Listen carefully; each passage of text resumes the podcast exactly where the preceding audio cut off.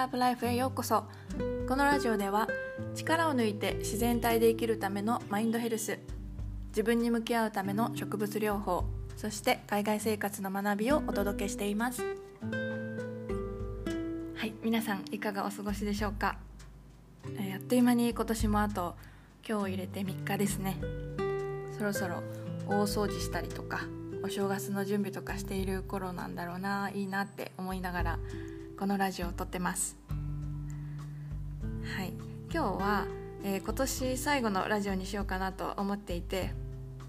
まあ、何を話そうかなと考えていたんですがあの私こちらに来てからベトナムに来てから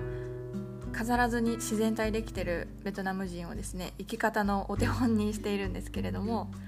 今日はそんな自然体で生きる彼らに学んだことをお話ししようかなと思います。はい。彼らを見てすごくいいなと思ったのが無理をしないっていうことです。ベトナム人はね本当無理をしないです。基本的に他人に優しく自分に激甘です。な なので周りの人にも自分にも無理をさせない環境っていうのが自然と出来上がってるんですよね。この環境が私はすごく合うな生きやすいなと感じてます。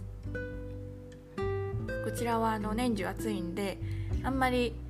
風邪をひくことはないんですけどたまに冷房に当たりすぎて体調をね崩すことがあるんですがでそういう時、まあ、以前の私だったらの悪くならないうちにとか悪くならないようにすぐ薬を飲んで引き続き頑張って仕事をするっていうのがもう当たり前だったんですよね。うん、多分そういうデフォルトの日本人の方多いと思うんですけどでもねこちらに来てからは喉痛いとか風邪ひいたって言ったら周りの人にね蜂蜜生姜湯を飲みなさいってめっちゃ言われるし仕事してないでゆっくり休みなさいとか寝ろとかって言われるんですよ。もう周りの人にねめちゃめちゃ言われるんですよね。その自分のために進んでね休むっていうことに慣れてないタイプの人間からするとこういうね言葉を周りからかけてもらえるっていうのがすごくありがたいですよね。休みも取りやすくなるしね。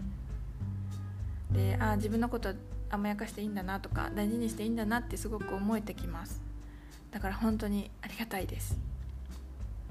うん、自分にも他人にも無理をさせない環境をね作ってくれる人たちに囲まれていると本当に気持ちが楽です。でもちろんね仕事は頑張ります。頑張るんですけどその無理して頑張らなくていいっていう土台があると自分が頑張りたいと思うところで思う存分頑張れる力を出せると思います、まあ、私はそうなんですけどなのでねそういう環境にいるのといないのとでは自分の能力の引き出され方が変わってくるなと思いました。もちろん緊張感を持って自分をね追い詰めていく方がやる気が出るっていうタイプの人もいると思うので人それぞれだとは思うんですけれども自分に適している環境を選ぶことは心身のパフォーマンスにすごくあの大事なことだなと感じました。はい、まあ、そういうねありがたい環境に今いさせてもらっているわけなんですがの大事なことは自分への思いやりって甘えではないっていうことだと思います。やっぱり人に親切にしてもらったり人にね大切にしてもらったら嬉しいのと同じで自分でも自分を思いやって親切にしてあげると、ね、心が喜ぶし満たされるしで満たされて溢れた余裕っていうのはまた他の人にも優しくしてあげることができるしいい循環が生まれると思います。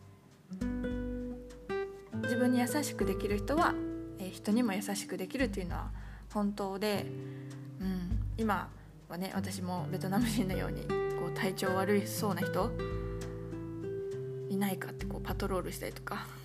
自分からね無理しないでねって声をかけられるようにも、はい、なりました。でよくね自己啓発の本とかを読んでいると自分を大事にできない人は他人を大事にすることができないっていう言葉がしょっちゅうま出てきてですね。まあいまいち昔はですねよく分からなかったんですよね。うん、でもまあこちらに来てからようやく何ていうかその意味が分かったというか腑に落ちたなと思います。はい。自分への思いやりは甘えではない。自分にも他人にも無理をさせないというこのスタンスはもう日本に帰ってもどこに行っても持ち続けていようと思ってます。はい。というわけでそろそろ終わろうかなと思うんですけれども日本の皆さんはもう冬休みに突入してますよね、自分に激甘で冬休みを目いっぱい楽しんでほしいなと思います。ではでは、えー、今回も最後まで聞いてくださってありがとうございます、え、年末年始も自分に優しく良いお年をお迎えください。